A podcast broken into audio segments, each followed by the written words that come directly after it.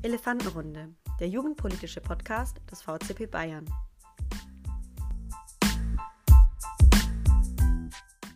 Hallo und herzlich willkommen zu einer neuen Folge der Elefantenrunde. Ich freue mich, dass ihr auch heute wieder eingeschaltet habt. Heute zu unserer Sonderfolge. Wir haben heute wieder einen Gast. Hallo Flo. Hallo, ich freue mich dabei zu sein. Genau, jetzt fragen sich vielleicht viele, wer ist dieser Flo, von dem ich gesprochen habe? Äh, das ist der Florian Siegmann, stellvertretender Fraktionsvorsitzender und äh, der, von den Grünen im Bayerischen Landtag. Der Sprecher für Europapolitik habe ich auf Google gelesen. Äh, Mitglied im Ausschuss für Bundes- und Europaangelegenheiten sowohl sowie regionale Beziehungen und kommt aus München. Aber ich glaube, am besten erzählt der Flo über sich selber. Dann sag mal, Flo, wer bist du denn? Ja, ich bin der Florian, ich bin der jüngste Abgeordnete im Bayerischen Landtag, jetzt seit zweieinhalb Jahren dabei. Ich habe mal in meiner Bubble gefragt, ob ich mich jetzt alt fühlen muss. Äh, da die Rückmeldungen waren nicht ganz einheitlich, sage ich mal. Also zweieinhalb Jahre im, im Parlament scheinen einen ein bisschen altern zu lassen. Du hast ja schon gesagt, ich kümmere mich um die Europapolitik hm, da fragen sich vielleicht viele, was, was macht man im Landtag so für Europapolitik? Ich sage immer gerne, wir machen Europa zum Anfassen. Also ich kümmere mich um das Verhältnis zu Tschechien und zu Österreich. Ich kümmere mich um EU-Fördermittel, die hier ausgegeben werden. Ich kümmere mich um Jugendaustausch. Das sind so Themen, die wir behandeln. Und wir hatten zum Beispiel gerade heute erst eine Anhörung im Ausschuss, wo es um die bayerisch-tschechischen Beziehungen ging und die Frage, wie kann man nach diesem Grenzchaos während Corona da eigentlich wieder zusammenfinden. Ja, cool. Du hast es ja gerade schon gesagt, du bist der jüngste Abgeordnete im Bayerischen Landtag. Vielleicht für die einen oder anderen, die es interessiert, Jahrgang 1995. Also äh, sehr, sehr jung. Ich meine, ich glaube, die meisten in dem Alter sind gerade noch am Studieren, können sich das äh, nicht so wirklich vorstellen, schon Mitglied eines so hohen Hauses zu sein. Aber apropos Studieren, ich, wir haben herausgefunden, dass du ja auch nebenbei noch äh, an der LMU in München Chemie studierst. Und also jeder, der jemanden kennt, der dieses Fach studiert, hört man eigentlich immer viel Gemecker, oh, es ist so viel zu tun und so viel Arbeit und du machst das nebenbei, neben einem wahrscheinlich 80-Stunden-Job. Krasse Nummer. Wie geht das? Ja, ich, ich muss ein bisschen präzisieren. Ich bin jetzt ja im Master, also den Bachelor habe ich vorher fertig bekommen. Also ich bin nicht einer dieser berühmten Abgeordneten mit abgebrochenem Studium, sondern ich habe tatsächlich einen ersten Abschluss gemacht. Und ähm, äh, den Bachelor, das wäre mir auch schwer gefallen. Ja, und jetzt im Master äh, ist es halt so, ist alles ein bisschen flexibler. Ich ziehe das halt unheimlich in die Länge. Also ich schaffe, wenn es gut läuft, ein halbes Semester, also die Leistungen von einem halben Semester in einem eigentlichen Semester. Und es macht natürlich jetzt nicht unfassbar viel Spaß, aber es ist mir wichtig, dass ich, äh, wenn ich jetzt äh, die erste Legislatur im Landtag dann fertig habe, also in zweieinhalb Jahren auch möglichst frei bin zu entscheiden, was ich danach machen möchte. Und da ist einfach toll, wenn man ein Masterstudium in der Tasche hat. Und von der Zeitaufteilung muss man sich das ein bisschen so vorstellen. Ich arbeite fürs Mandat so ja 55 bis 60 Stunden in der Woche, würde ich sagen. Also der Samstag ist auch so regelmäßiger Arbeitstag. Und äh, vor allem sonntags schreibe ich halt dann an Berichten für den Master oder halt manchmal bis drei Uhr morgens noch am Programmieren, wenn irgendwie gerade ein Forschungspraktikum ansteht. Das, das gehört dazu, aber ich, ich denke immer, es ist halt auf Zeit. Ne? Also ich habe so das Ende vor Augen. Es fehlt jetzt noch die Masterarbeit und ein Praktikum, deswegen denke ich, das schaffe ich auch noch. Ja, krasse Nummer, wirklich. Ich meine, höchsten Respekt. Ich kenne auch jemanden, der an der LMU äh, Chemie studiert und der jammert schon Child, der nebenbei das zu machen. Wow.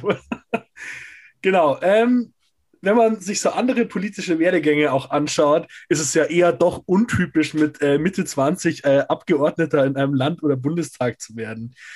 Ähm, wie ist es bei dir dazu gekommen? Und also wie trifft man mit, ich glaube, 23 dürfte es dann gewesen sein, oder sogar 22, äh, die Entscheidung, ja, ich habe Bock, in den Landtag einzuziehen?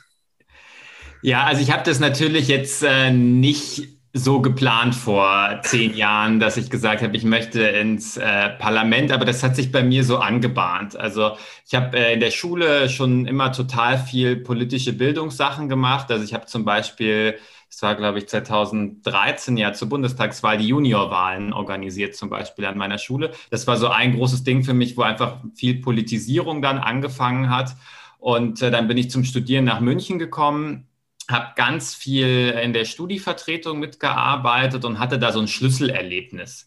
Also wir hatten Semesterticket-Verhandlungen. Es ging darum, dass dieses Ticket, was über 100.000 jungen Menschen bezahlbare Mobilität äh, ermöglicht, fortgeführt werden soll. Und ich dachte, ich war da ein bisschen naiv. Ich dachte, okay, wir wollen, dass 100.000 junge Menschen platzsparend, umweltfreundlich und äh, ja, einfach gut mobil sein können. Und das müssen ja gute Argumente sein. Eigentlich muss das jeder wollen ja, in so einer Großstadt.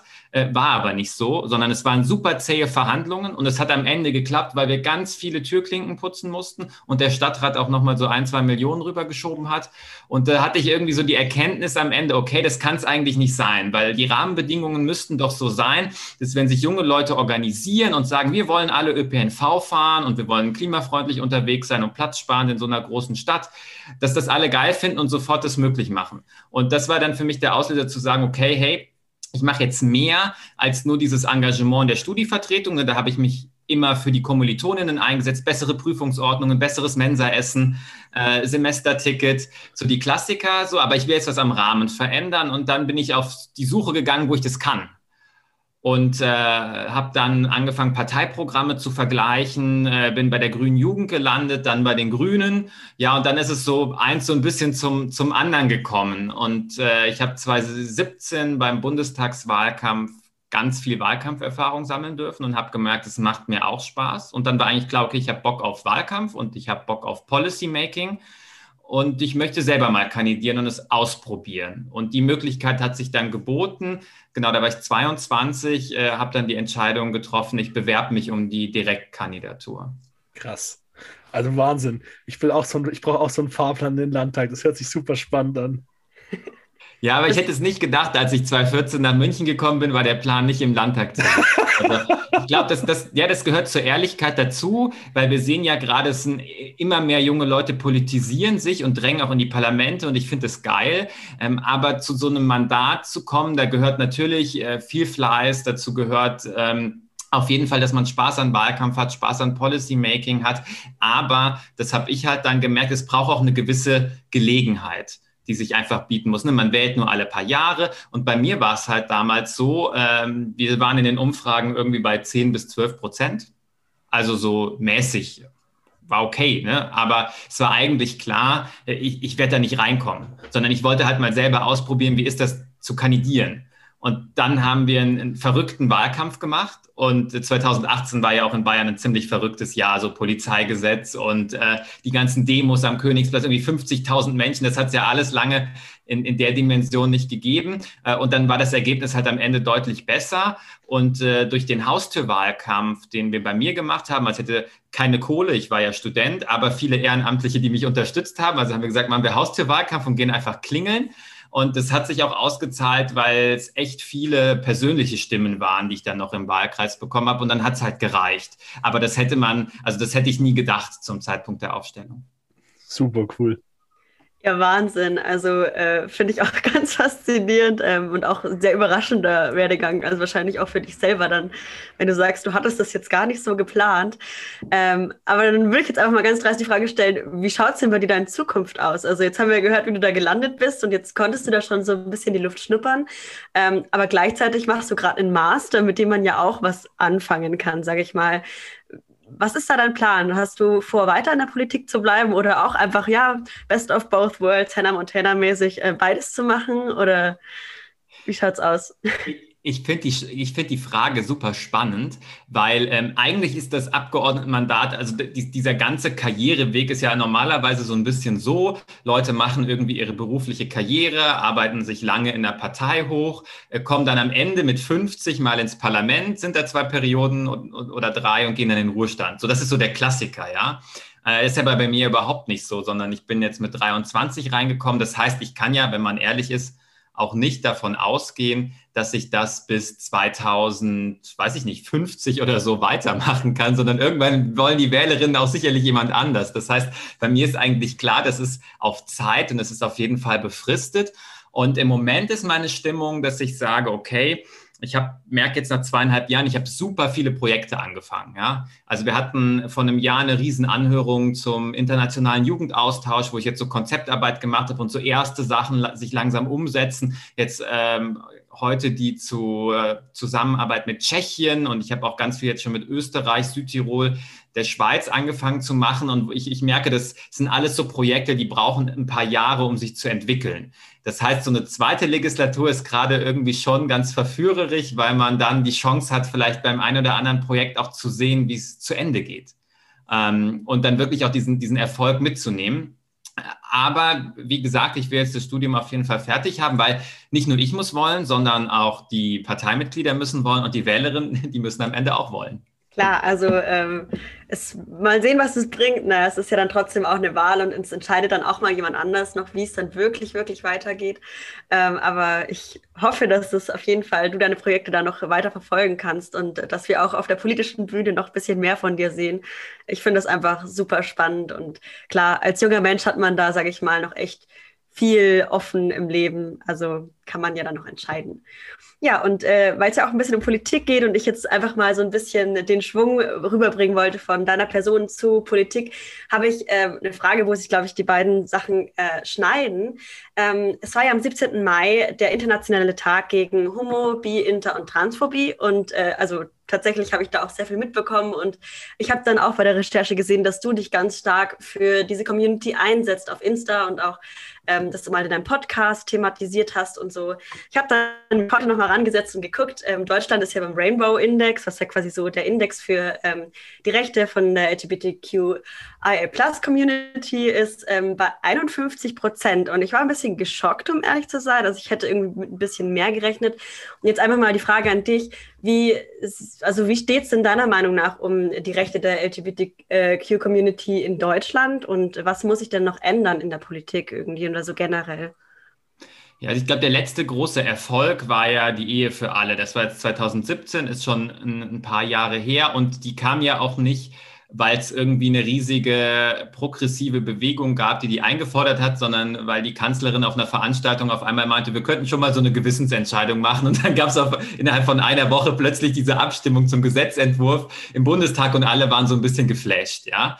Ähm, und ich glaube, das ist so, das ist auch schon der Hauptpunkt. Ne? Was uns noch fehlt im Vergleich zu anderen Ländern, ist äh, wirklich so ein ein richtiger Plan, wie man zu mehr Gleichberechtigung kommt, der dann auch von der Regierung umgesetzt wird. Also das eine ist natürlich auf, auf rechtlicher Ebene, da würde jetzt das Adoptionsrecht anstehen, da würden Transrechte anstehen, also um leichter machen, sich umzubenennen, den Geschlechtseintrag zu ändern.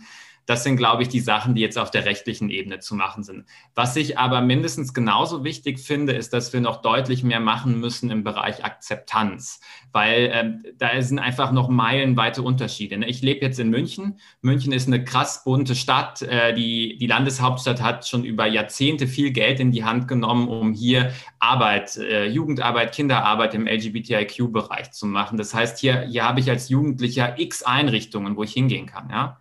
Das kann aber auch ganz anders aussehen. In Niederbayern hat eine gute Freundin von mir vor ein paar Jahren den ersten queeren Verein überhaupt gegründet. Ja, da gab es null Beratungsinfrastruktur, keine Ansprechpartnerin in einem ganzen Regierungsbezirk nicht. Ja, das heißt, äh, da geht's halt auch einfach total weit auseinander.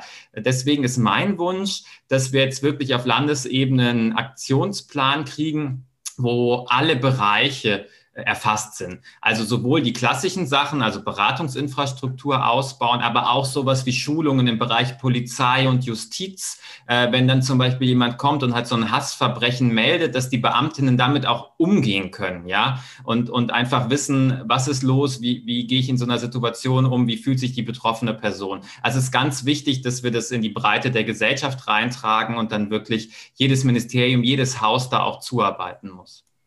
Ja, also finde ich auf jeden Fall auch. Wie gesagt, ich fand es sehr schockierend, als ich diese, diesen Index gesehen habe. Mir dachte, boah, krass, ey. Also auch spannend zu sehen, dass da noch so viel Luft nach oben ist, aber auch schade irgendwie. Aber da hoffen wir einfach mal, dass es dann äh, auch auf politischer Ebene, sage ich mal, in die Richtung einfach besser wird und schnell besser wird und ähm, bunter, sage ich mal. Und genau, dann sind wir auch schon, sage ich mal, beim Thema Politik und äh, da würde ich an der Stelle dann an den Maxel übergeben. Ja, bevor wir ähm, in die politischen Fragen einsteigen, würde man gern für die Hörerinnen, ähm, die vielleicht nicht aus Bayern kommen, mal die politischen Kräfteverhältnisse darstellen, weil das geht zumindest mir, wahrscheinlich in Patrick auch so, wenn du auf irgendeiner Bundesveranstaltung bist von dem Pfadfinder, das kann immer gar keiner glauben, dass die CSU äh, bis 2008 mit einer absoluten Mehrheit durchregiert hat und ähm, die Grünen ja doch so eine starke ähm, Sitze mittlerweile im Landtag haben. Also bloß nochmal so zur, zur Übersicht. Ministerpräsident Markus Söder ist, glaube ich, mittlerweile bundesweit bekannt. Ähm, die Staatsregierung in Bayern stellen aktuell die CSU mit 37,2 Prozent, was für die CSU ein ziemlich schlecht, schlechtes Wahlergebnis ist. Ähm, zusammen mit den Freien Wählern 11,6 Prozent. Und die Oppositionsführung äh, hat aktuell ähm, die Grünen mit 17,6 Prozent, war ein sehr gutes Ergebnis. Besser, wie der Flo vorher gesagt hat, ähm, als auch erwartet. Dann kommt die AfD mit 10,2 Prozent, SPD mit 9,7 und 5,1 die FDP. Und ähm, wie gerade eben erwähnt, die CSU hat bis 2008 mit einer absoluten Mehrheit seit 1962 in Bayern durchregiert, das kann man wirklich so sagen, und ist seit 2013, ähm, seit 2018 ähm, regiert sie mit den Freien Wählern und hat davor kurz nur die absolute Mehrheit inne gehabt und auch kurz mal eine Regierung mit der FDP führen müssen. Und das sieht man aber, dass die Grünen in Bayern eine sehr starke Rolle spielen im Bayerischen Landtag, aber auch schon die letzten ähm, Jahrzehnte seit der Gründung waren die Grünen im Landtag immer sehr stark vertreten. Und mittlerweile sind sie doch mit 17,6 Prozent schon ähm, ziemlich weit im Landtag ähm, verankert. Und beim Landtag wollen wir jetzt auch gleich bleiben. Du bist ja ähm, Mitglied im Fraktionsvorstand, einer von den stellvertretenden Fraktionsvorsitzenden. Er hat letztes Jahr, äh, letzte Woche ähm, erst Neuwahlen beim Fraktionsvorstand, bist wieder ähm, gewählt worden. Und vielleicht kannst du uns mal einen Einblick geben in so eine typische Sitzungswoche im Bayerischen Landtag. Wie läuft die so ab? Ähm, und was passiert dann, wenn keine Sitzungswochen sind in München? Ähm, was machst du dann im Wahlkreis so? Was ist da immer so auf der Agenda? Was erlebst du da so? Mit welchen Leuten kommst du so in Berührung? Ja, Sitzungswochen sind immer krass durchgetaktet. Also wichtig ist, ähm, man in der Sitzungswoche hast du gar nicht so viel Zeit, irgendwas vorzubereiten, sondern da hast du quasi deinen Stapel an Sachen, die du vorbereitet hast und nimmst die mit in diese ganzen Meetings. Und dann ist es so, montags ist bei mir immer Bürotag. Ja? Äh, eigentlich fängt jeder Morgen um 8.30 Uhr äh, per Telefonkonferenz mit der kleinen Lagebesprechung an. da geht es so ein bisschen um Presserückschau und solche Sachen. Und äh, montags schließt dann äh, die Runde mit meinem Team an. Also ich habe, das ist vielleicht auch noch interessant für die Zuhörerinnen, äh, fünf Mitarbeiterinnen. Das heißt wirklich Leute, äh, deren Arbeitgeber ich auch bin. Das ist vielleicht das, was man von außen am wenigsten sieht am Abgeordnetenjob, ne, dass man auch Personalverantwortung übernimmt und für seine Mitarbeiterinnen da sein muss. Wir tauschen uns dann montags aus, klären, was äh, wer wo erledigt wird. Dann kommt die Social Media Besprechung, das ist ja auch immer relevanter. Also wir planen auch so ein bisschen die Woche, äh, was, was will ich den Leuten zeigen von meiner politischen Arbeit, was soll Thema im nächsten Podcast werden. Sowas wird bequatscht, dann wird der Ausschuss vorbereitet, dann haben wir Fraktionsvorstandssitzung, und äh, Richtung Abend ist dann oft noch äh, irgendein digitales Meeting, eine digitale Diskussionsveranstaltung im Moment. Das heißt, diese Tage laufen dann auch echt immer morgens, äh, ja, im Prinzip von 8 bis abends um 16, äh, 18 bis 22 Uhr, je nachdem, wie die Abendplanung so ist. Das ist der Montag. Dienstags ist dann äh, Ausschusstag, äh, Tag der Europaausschuss immer am Nachmittag. Und am Vormittag leite ich als stellvertretender Fraktionsvorsitzender den Arbeitskreis Demokratie. Und Arbeitskreise sind halt das, wo wir als Abgeordnete uns inhaltlich miteinander abstimmen. Also bei mir im Arbeitskreis ist Innenpolitik, Rechtspolitik, Asyl, Migrationspolitik, Europapolitik. Da diskutieren wir Anträge, da beschließen wir Anträge, aber die sind natürlich auch schon vorbereitet. Der Mittwoch ist dann ganz der Fraktion gewidmet. Da ist dann Fraktionssitzung. Äh, das ist die lang, längste Sitzung von, von den internen Sitzungen. Da geht es um Positionsfindung. Da haben wir jetzt in der Pandemie oft Expertinnen da gehabt, wenn es um die Frage ging, okay, äh, wie ist es gerade mit den Ansteckungszahlen in Bayern? Wie ist die Belegung der Intensivstationen? Was kann man machen, um Schule zu einem sicheren Ort zu machen in der Pandemie? Und äh, donnerstags ist dann Plenum. Wenn es donnerstags ist, von morgens neun bis abends 18 Uhr und manchmal ist es Plenum auch dienstags oder mittwochs, das rotiert so ein bisschen. Dann fängt es erst am Nachmittag an und äh, in normalen Zeiten ist das Ende offen. Das heißt, wir saßen auch schon um halb eins morgens da und haben noch debattiert und abgestimmt. Ja, und freitags habe ich dann in der Regel, um so ein bisschen mich auch aufzuräumen, in so einer Sitzungswoche zu gucken, was lief wie, welche Anträge müssten wir nachverfolgen, muss für die kommende Woche äh, für den Arbeitskreis wieder was vorbereitet werden. Und die Wochenenden sind natürlich im Abgeordnetenleben ziemlich geprägt von Parteitagen von äh, größeren Diskussionsveranstaltungen, von Wahlkampf, äh, haben wir ja oft genug, Kommunalwahl, Landtagswahl, Europawahl, Bundestagswahl, da ist man natürlich immer gefordert. Genau, so sieht eine Sitzungswoche aus. Wie oft tagt der Bayerische Landtag? Also wie viele Sitzungswochen hat, habt ihr in München? Wir tagen ziemlich oft, also mehr als der Bundestag. Es müssten 28 oder 29 Sitzungswochen im Jahr sein. Das ist schon relativ viel. Das EU-Parlament tagt noch ein bisschen mehr. Ähm, aber nicht in jeder Sitzungswoche ist Plenum. Also es gibt immer so ein paar Wochen, die sind reserviert, damit wir auf Fraktionsklausur auch fahren können. Also da äh, sperren wir uns sozusagen als Fraktion dann drei, vier mhm. Tage ein. Kennt ihr in der Jugendarbeit natürlich auch, ne? äh, wenn sich das Team trifft und plant irgendwie fürs nächste halbe Jahr die Aktivitäten. So ist es bei uns auch äh, und versuchen halt da wirklich äh, inhaltlich Meilensteine auch wieder rauszuarbeiten und zu setzen kriegt man tatsächlich gar nicht so sehr mit. Also ich glaube, der Bundestag tagt 21 Mal im Jahr, glaube ich 20, 21 Mal im Jahr, also dass der Landtag öfters tagt. Das ist doch ähm, interessant, weil ja Landespolitik ja doch auch im medialen Fokus gar nicht so sehr steht als Bundespolitik. Jetzt sagt halt wieder ein bisschen mehr, als auch mit, äh, mit dem Thema Klimaschutz hat es ja die eure Fraktion und der Ludwig Hartmann, einer von beiden Fraktionssitzenden, der ist klar positioniert vergangene Woche. Aber das ist doch ähm, sehr, sehr spannend. Das heißt, in Summe hat man dann ja ein bisschen weniger als auf, auf Bundesebene.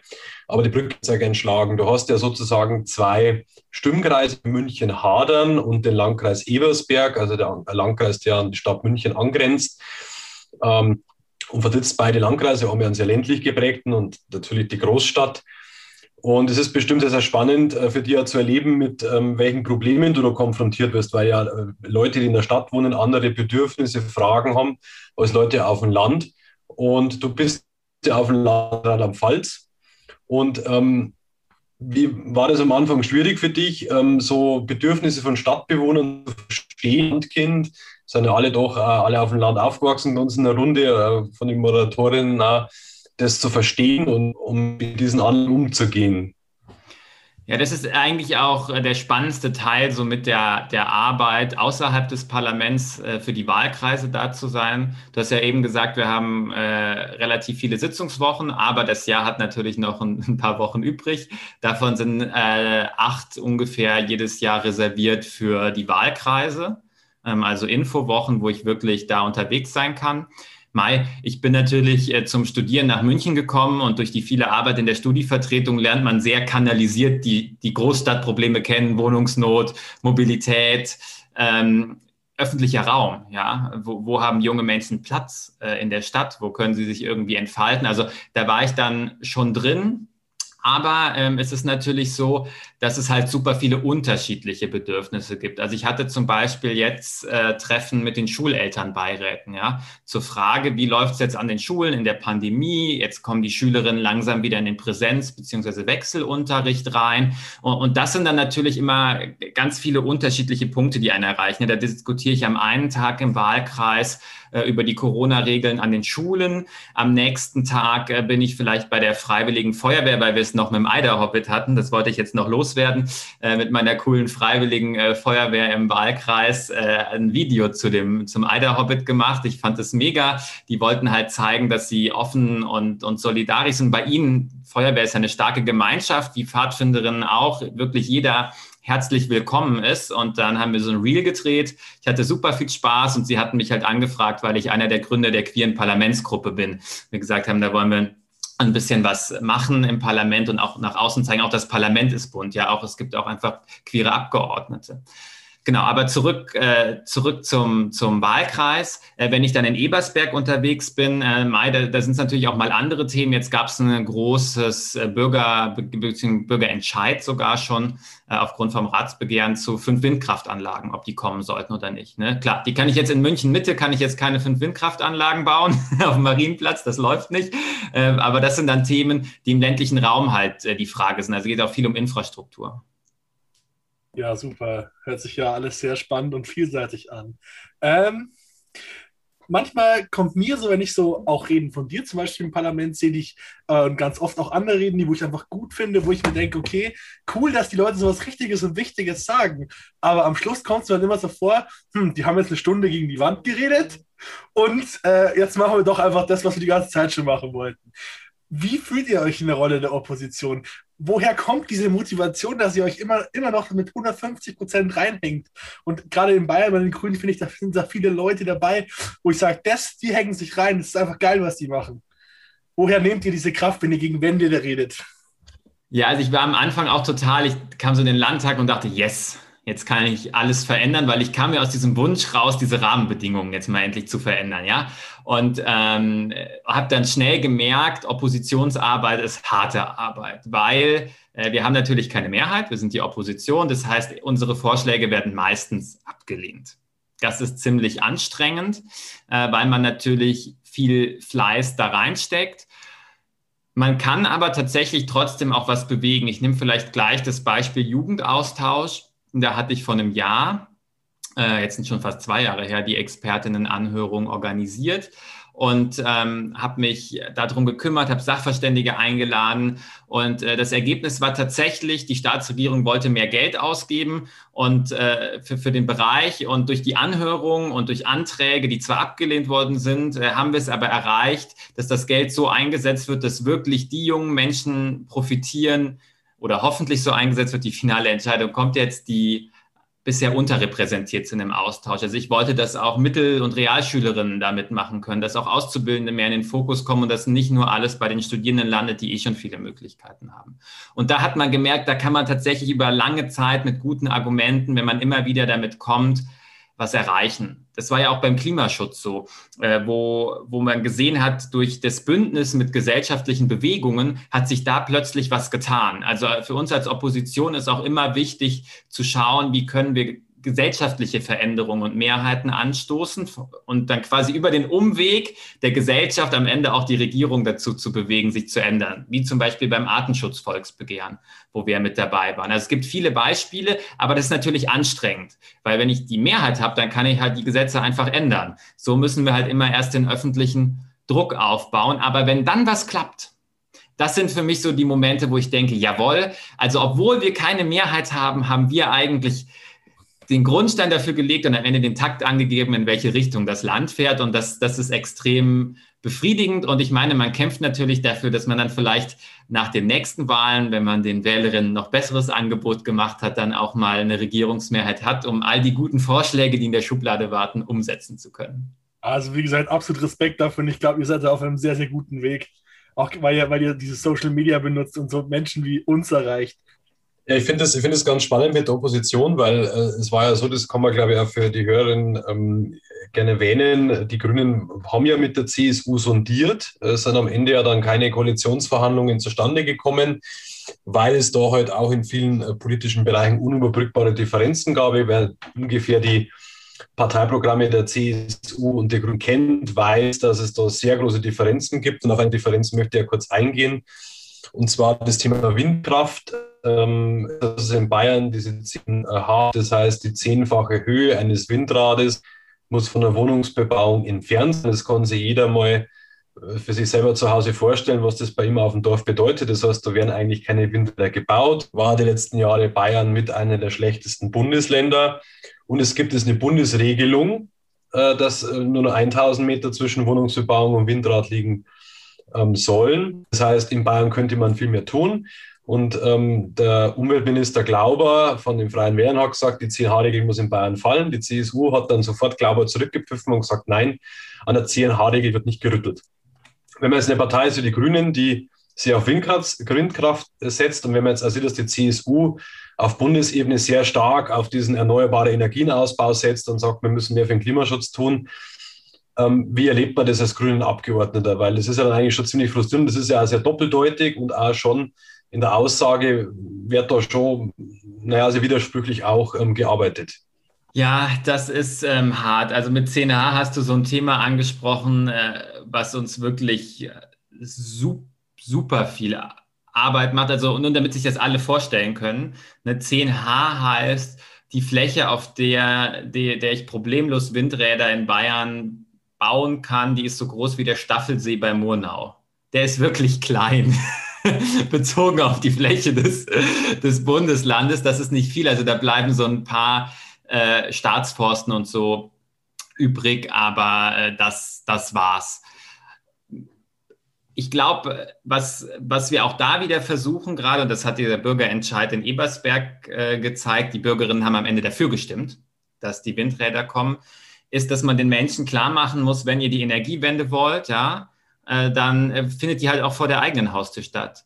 also dieses Not in my Backyard-Syndrom, ja, ich kann das nicht mehr abhaben. Ja, ganz egal, ob Windkraftanlagen, ob ähm, Bahngleise, ob äh, ja, Einrichtungen anderer Infrastruktur, ob Stromtrassen, ne, irgendwo muss das Zeug stehen. Und es ist natürlich nicht schön, wenn es vor der eigenen Haustür steht, aber alle müssen ihren Beitrag dazu leisten, wenn die Gesellschaft umweltfreundlicher und klimaneutral werden soll. Und äh, darum geht es uns. Und ich glaube, das Wichtigste, was man dabei braucht, ist Ehrlichkeit mit den Menschen.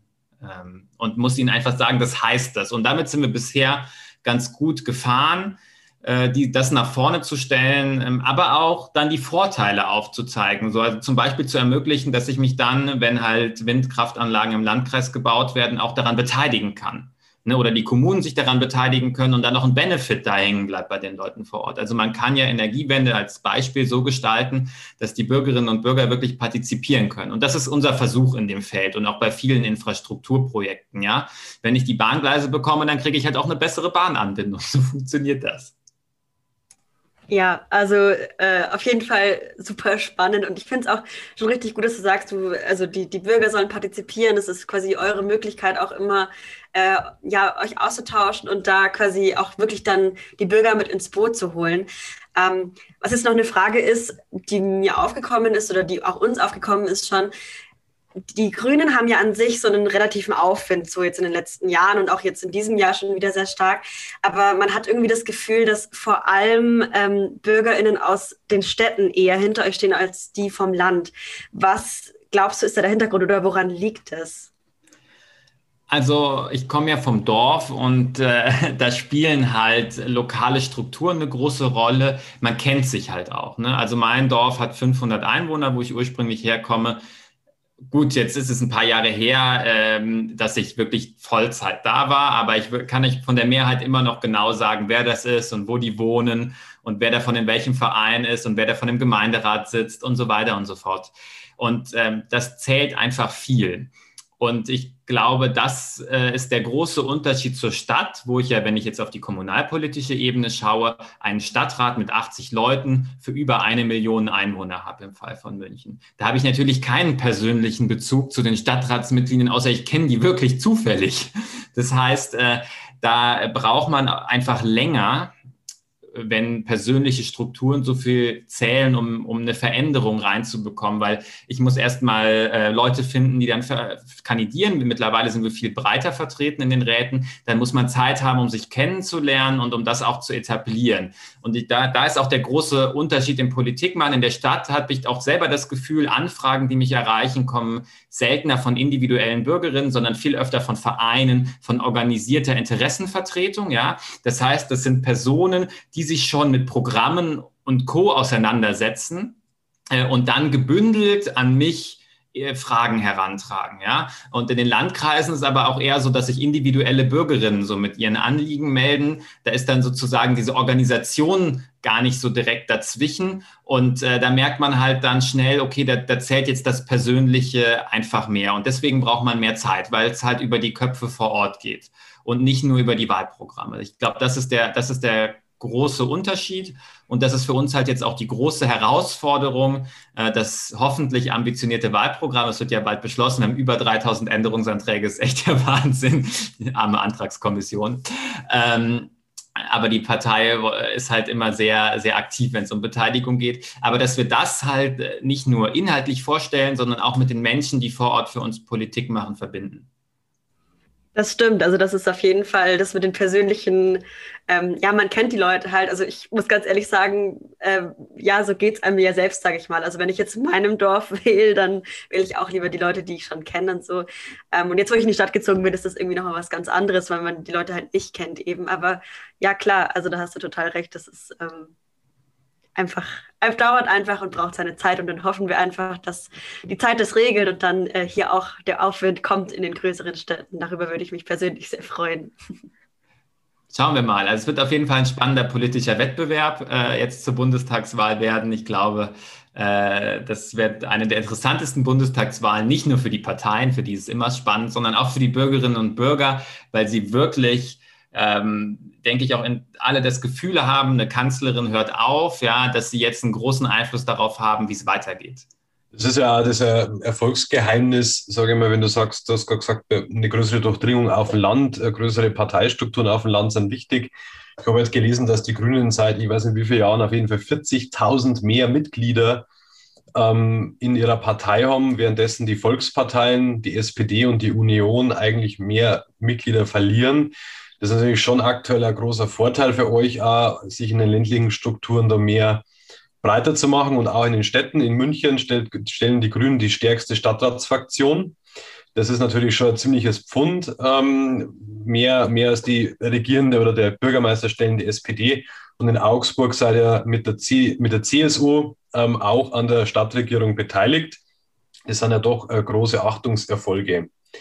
Und wir würden dann ähm, bei dem Thema ähm, Vertretung in Gemeinde, Stadträte ähm, bleiben. Was man durchaus feststellen muss, leider ist, dass im Landtag, Bundestag und auch auf kommunaler Ebene Frauen und auch junge Menschen sehr unterrepräsentiert sind. Und es ist jetzt unumstritten, dass es sehr wichtig ist, dass die Interessen von jungen Menschen adressiert werden, auch in den politischen Gremien. Was denkst du, ist eine Möglichkeit oder vielleicht eine mittelfristige Lösung, dass mehr junge Menschen sich vor allem politisch engagieren, auch auf kommunaler und Gemeindeebene, weil ich stelle es bei uns im Gemeinderat in meinem Ort fest, es sind jetzt sehr, sehr viele ältere Menschen und sehr wenig Frauen. Und es sollte ja schon so sein, dass mehr Jüngere in den Parlamenten sind und auch auf jeden Fall mehr Frauen ähm, hier eine Stimme haben. Ja, das spricht zu mir aus dem Herzen. Das war so ein ist, oder ist auch eins meiner großen Anliegen, seit ich im Landtag bin, den Weg für mehr junge Leute zu bereiten. Also ich will nach der nächsten Landtagswahl bitte nicht immer noch der Jüngste im Parlament sein, sondern ich hoffe, dass ich dann diesen Titel auch an jemand anders übergeben kann. Was ist dafür wichtig? Ganz entscheidend ist, dass man äh, Rahmenbedingungen schafft, die es attraktiv machen für junge Leute, in so Gremien zu gehen. Das erste ist natürlich das Wahlalter absenken, denn erst wenn ich was darf, fange ich an, mich dafür zu interessieren. Das ist meine tiefe Überzeugung und ähm, das heißt, Wahlalter 16 hatten wir damals im Landtagsprogramm, streben wir an für Landesebene, streben wir an für Kommunalebene. Wir diskutieren intern auch für die kommunale Ebene schon mal Wahlalter 14. Also, aber ich finde, wir sollten 16 ausprobieren und wenn das gut läuft, dann kann man äh, über alles weitere reden. Das ist ein Schritt. Aber dann müssen wir uns auch darüber unterhalten, wie schaffen wir es, äh, dass, dass es gut läuft und dass ich eine Ausbildung, ein Studium am Ende zum Beispiel auch mit so einem Kommunalmandat vereinen kann. Ja? Weil viele sagen, puh, mich jetzt für sechs Jahre, ne, das ist die Amtsperiode für so einen Gemeinderat, mich jetzt für sechs Jahre festlegen, zu einem Zeitpunkt, wo, wo eigentlich irgendwie nach dem Schulabschluss äh, bei Aufnahme der Ausbildung, gerade mitten im Studium, ja so vieles, so bin ich nächstes Semester im Ausland, ähm, werde ich vom Betrieb übernommen, wo so viele Fragen so offen sind, da tun sich viele schwer. Und ich glaube, da muss das Kommunalmandat endlich für Menschen, die in so Umbruchphasen im Leben sind, attraktiver und der Einstieg angenehmer werden. Das gilt im Übrigen genauso zum Beispiel für Familien, ja, wenn ich Kinder zu betreuen habe oder so. Das ist gerade auch schwierig. Also Kommunalmandate sind halt gerade so gemacht, dass es angenehm ist, wenn ich halt irgendwie jetzt auf meinen Ruhestand zugehe und mir noch ein Hobby suche, weil dann habe ich hin und wieder Sitzung abends, ich habe vielleicht morgens Kreisausschusssitzung, ich habe einfach Zeit dafür, ja. Wenn ich Zeit habe, kann ich das gut machen. Und was wir äh, vorgeschlagen haben, ist eine Gesetzesänderung, um das kommunale Ehrenamt attraktiver zu machen. Da geht es zum Beispiel darum, dass ich mich vertreten lassen kann, wenn ich einen längeren Zeitraum weg bin, weil ich zum Beispiel sage, okay, ich muss aber oder ich will mein Auslandssemester machen, aber ich will jetzt auch nicht sagen, okay, ich war jetzt ein Jahr im Gemeinderat, jetzt gehe ich ins Auslandssemester, muss das liegen lassen, sondern dann nimmt halt für ein halbes Jahr der Listennachfolger das Mandat und vertritt mich da zum Beispiel. Ne, also Regelungen zu schaffen, wie es einfach flexibler wird. Und ich glaube, das ist in, im ganzen Bereich, wo es ums Ehrenamt geht, wichtig.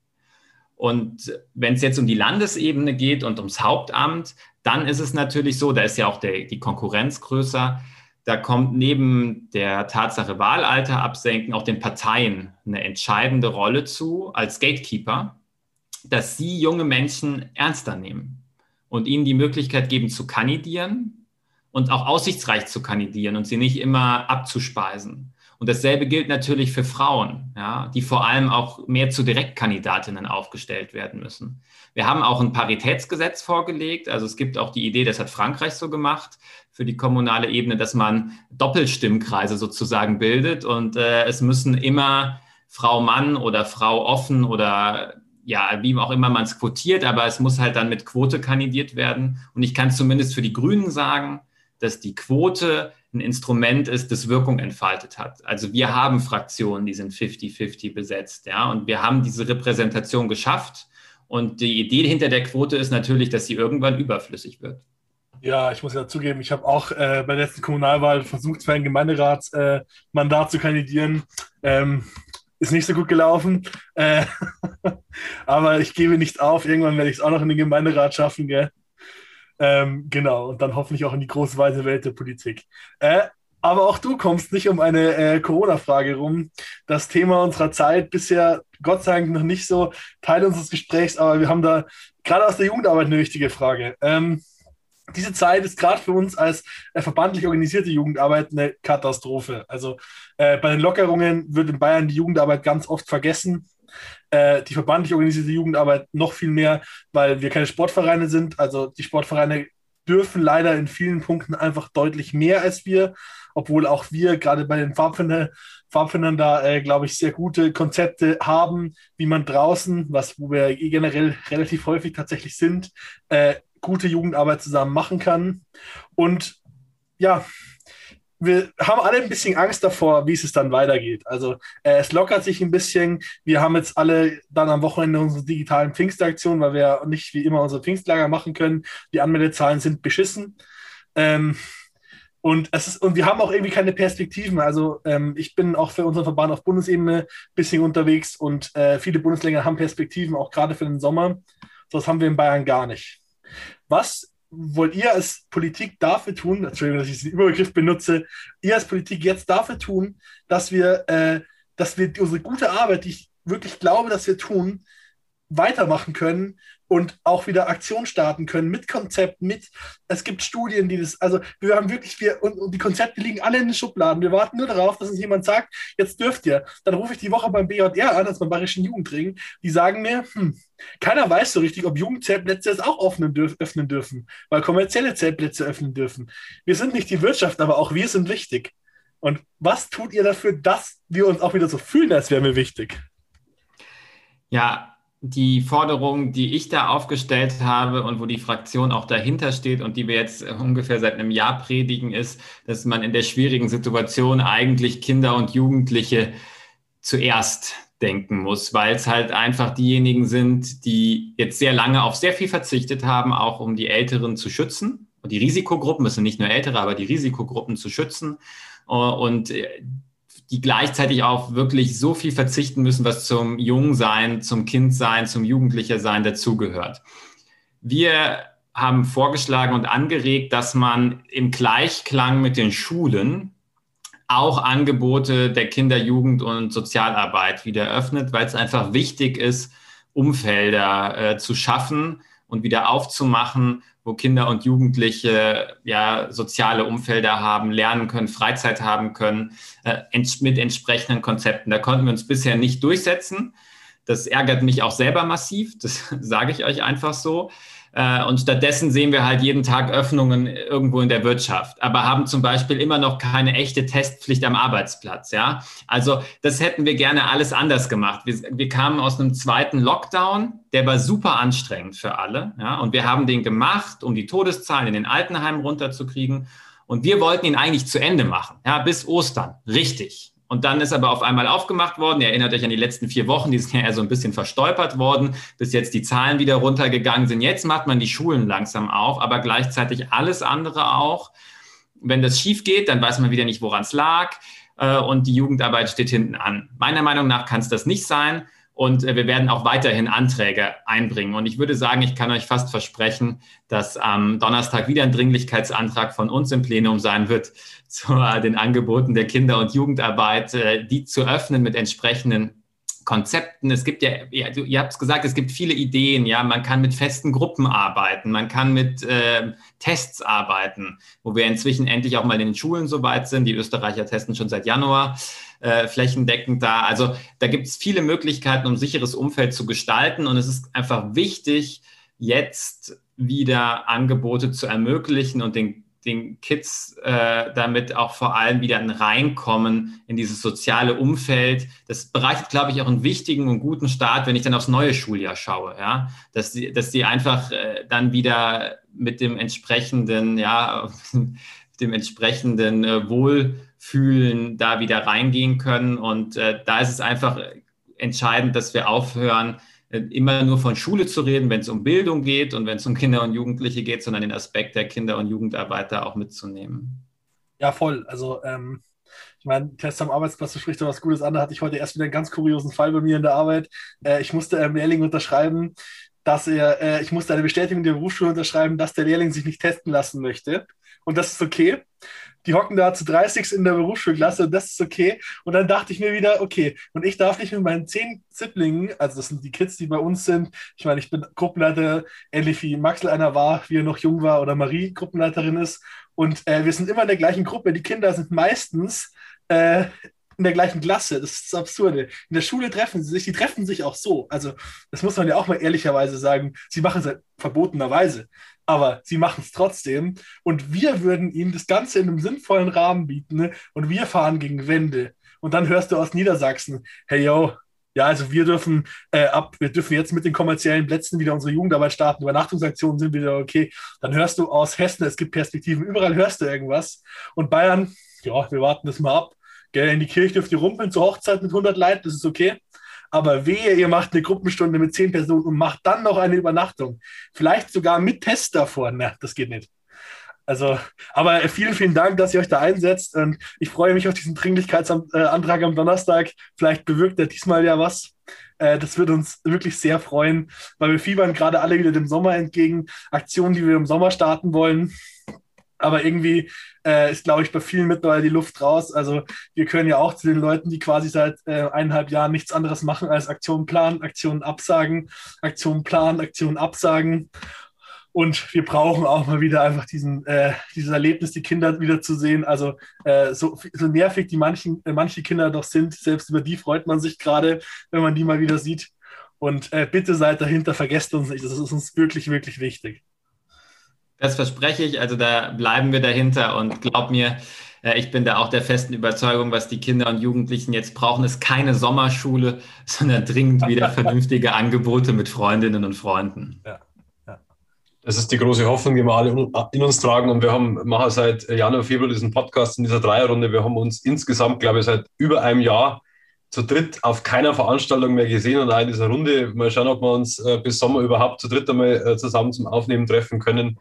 Und ja, äh, Pfingstlager schmerzt natürlich jetzt auch wieder sehr, weil das doch, also das erste Pfingstlager jetzt seit 70 Jahren, das nicht stattfinden konnte, das war klar mit Corona, aber dieses Jahr ist es halt schon umso bitterer. Aber jetzt sind wir eigentlich schon wieder am Ende unserer Runde und ich möchte mich nur mal ganz herzlich ähm, bedanken bei dir, äh, Flo, dass du dir Zeit genommen hast für uns und einen tollen Einblick in deine Arbeit gegeben hast ähm, und auch wie du einfach als als Person bist, als ähm, sehr junger Abgeordneter und man merkt einfach, dass du ja eine klare, einfache Sprache sprichst und von uns bist, von der Altersgruppe her und nicht so weich gewaschen bist im politischen Betrieb. Ich hoffe, du behältst dir das bei. Ich glaube, das kann man auch, kann ich ja stellvertretend für meine zwei ähm, Kolleginnen sagen. Ähm, du bekommst für uns noch ein kleines Geschenkpaket. Ähm, wir verraten nicht alles, was drin ist, aber es wird auf jeden Fall eine Regenbogenlilie dabei sein, zur Abzeichen vom VCP, das wir seit einigen Jahren bei uns haben und auch ein Abzeichen ähm, von unserer Initiative auf die Plätze gegen Hetze und was Nachhaltiges zum Naschen. Ich hoffe, du magst Schokolade. Wenn nicht, ähm, schenk sie weiter. ähm, wir ähm, würden gerne noch kurz eine kleine Werbung machen und zwar für deinen persönlichen Podcast, nämlich die Tea Time. Da hat die Marie vorher erzählt, dass sie schon schon viel über das Tee machen gelernt hat und das praktisch umsetzen möchte. Könnt ihr auf allen äh, gängigen Podcast-Plattformen anhören und weil wir vorher auch über die Spitzenkandidatur der Grünen bei der Bundestagswahl gesprochen haben. Annalena Baerbock, die Spitzenkandidatin der Grünen, war bei Alles gesagt von Zeit Online zu Gast, über zweieinhalb Stunden und gibt einen sehr intensiven Einblick in ihr ja, politisches Wesen, in ihr privates Wesen. Und das könnt ihr euch auch ab sofort anhören.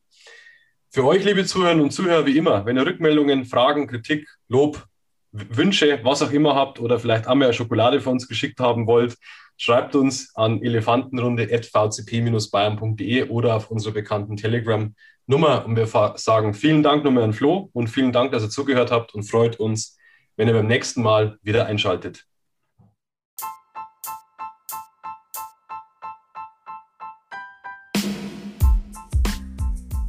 Elefantenrunde, der jugendpolitische Podcast des VCP Bayern. Gefördert durch Mittel des Bayerischen Jugendrings.